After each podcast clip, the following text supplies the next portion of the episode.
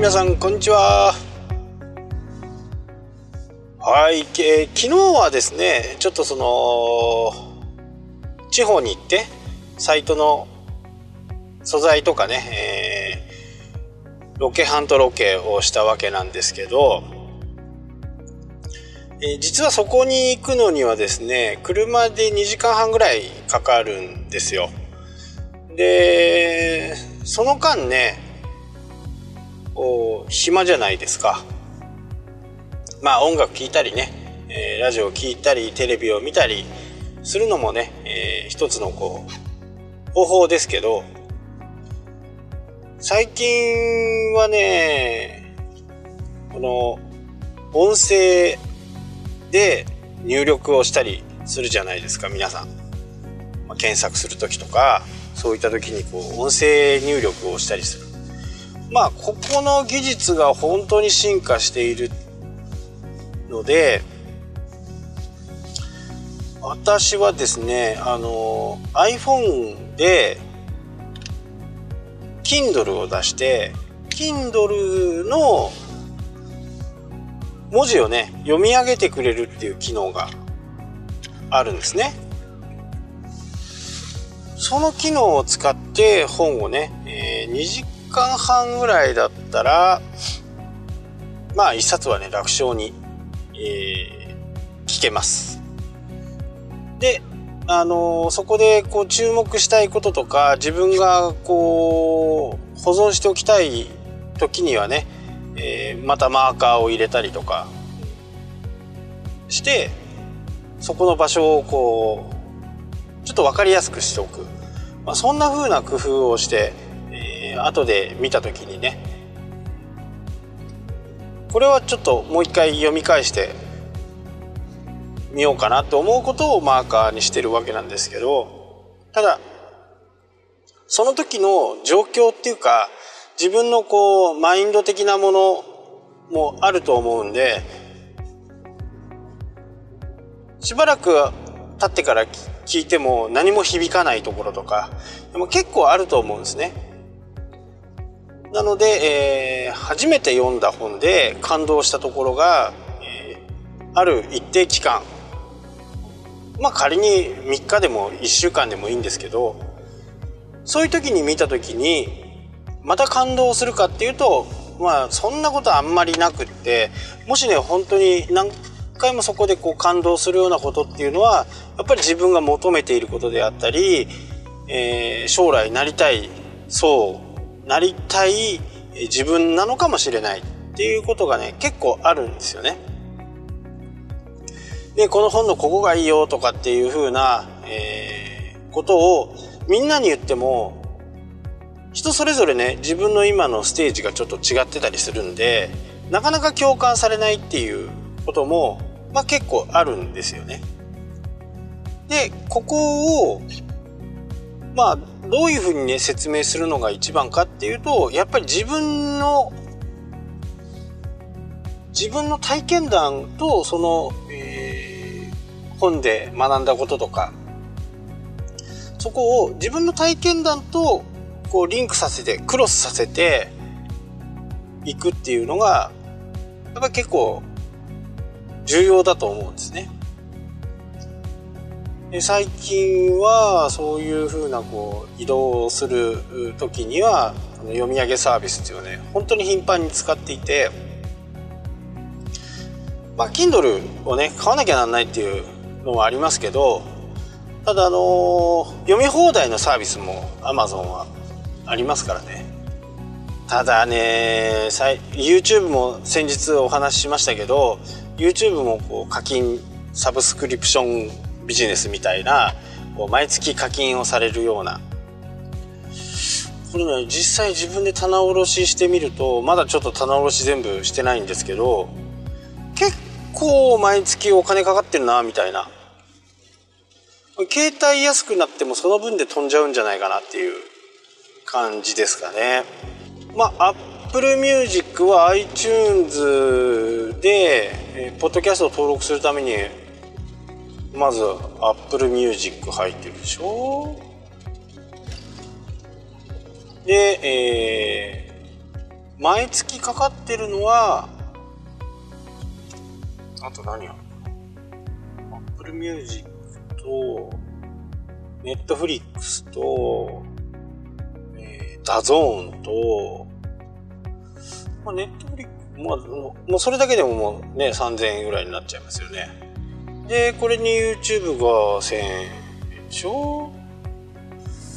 なかなかねあの毎月でお金がかかってきますよね。で他にはソフト系で言うとアプリ系で言うとまあ Adobe でしょ？Adobe これこれが結構高いですよね。Adobe 全て大体年間契約にしてますけど Adobe も Adobe と、えー、 Dropbox、 Evernote、いや、これ一回書き出さなきゃわかんないですね。で、毎月のやつで、あの、Apple の iCloud もね、僕200ギガ借りてるんで、400円かかってるんで、まあまあ、そこそこ、毎月お金かかりますよね。うん。これはなんとかしなきゃならない。まあ、どんどん今のビジネススタイルが、その、毎月課金するっていう風な形に、こう、どんどんなっていってるんで、そうそう、音楽。BGM はあれも年間2万、2、2万円ぐらい。ね、使っても使わなくてもかかるんで、まあ、ネットフリックスはね、もうそろそろいいかなとは思うんですけどね。で、Amazon プライムビデオで見れる分だけを見るみたいな感じですかね。その辺はちょっと我慢が必要かもしれないですよね。まあ、初めはね、こう、そういうサブスクリプション系と毎月こうかかってくる課金系っていうのは、えー、やってる方はね、安定するんですけど、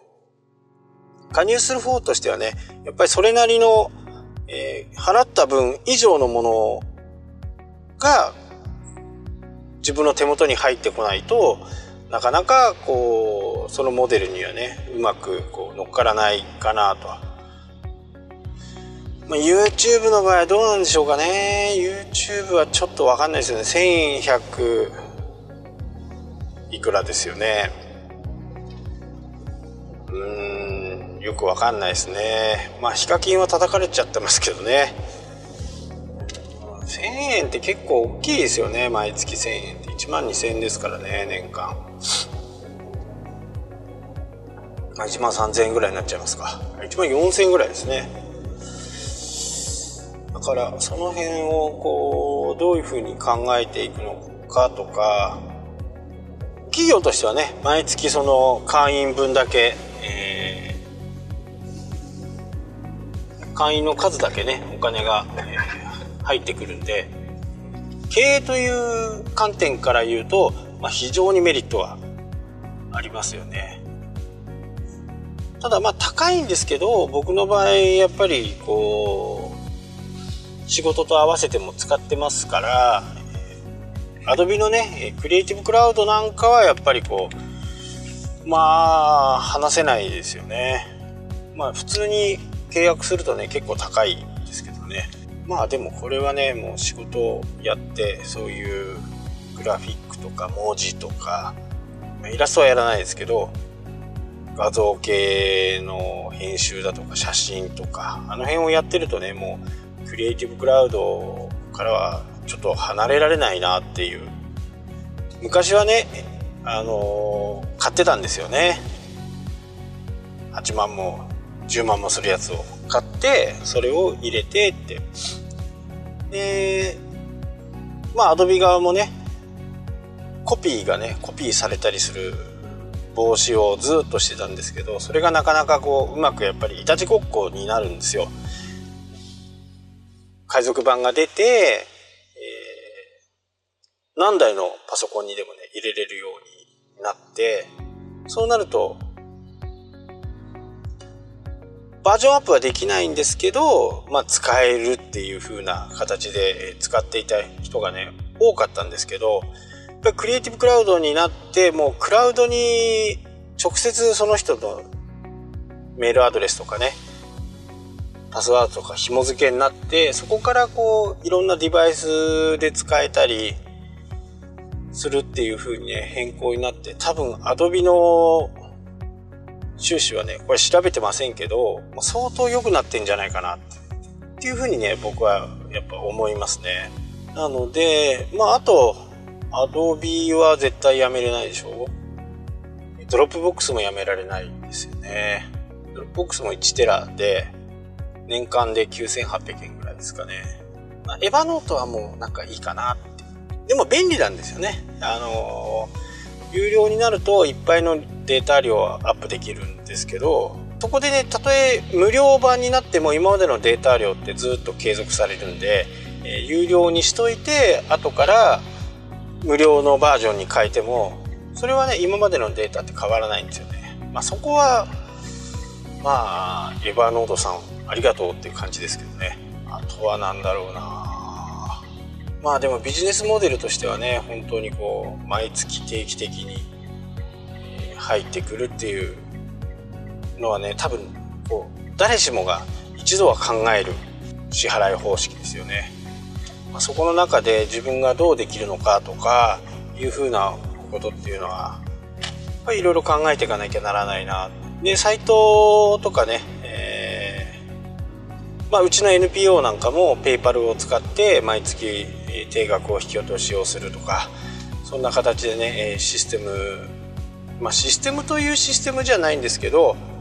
えー、引き引き落としができるような形のねものを取ってたりします。一番最初はねやっぱりめんどくさいんですよね。何でもね新しいこと。僕いつもよく言いますけどもう本当に最初の一歩がもうどうにもわからないところスタートするんで、どうにも大変ですけど、まあ、一回ね、えー、慣れてしまうと、まあ普通だよっていう感じだと思うんですよね。で、この Kindle のね、読み上げサービスとかっていう部分も、ちょっと調べるとね、すぐ出てくるんですよね。でこの記事とかね、あの、YouTube とか作りたいなと思ってるんですけど、簡単なんで、尺が持たないんですよね。Kindle のところに、Kindle に行って、Kindle の読んでほしいところに行って、え、2本の指を iPhone の場合ですね。iPhone の場合、あの2本の指をスライドすると、プレイヤーみたいなのが出てくるんですね。で、プレイヤーをこう再生ボタンを押すとバーっと読み上げる。まあ、ただこれだけなんで、本当に尺はね、1分ぐらいの YouTube はなかなかこう、なので、なんかとね、あ合わせた形でね、え、ちょっと作りたいなそのちょっとした、えー、iPhone のね Tips みたいな感じでやってもいいのかなとは思うんですけど他がねなかなか思いつかない自分でね勝手に使ってる分にはねなんか何気に使ってる分が他の人は知らなかったとかっていうことって多々あるじゃないですか。まあ、それがよくわかんないっていうまあ、そんな感じですかね。今日はね、えー、これから一見打ち合わせしてそれから自宅に帰ろうと思います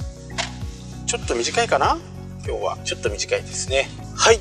ただもう着いちゃったんで、えー、またねが面白いことがあれば引き続きねこのポッドキャストでお知らせしていきますのでよろしくお願いいたします。ありがとうございました。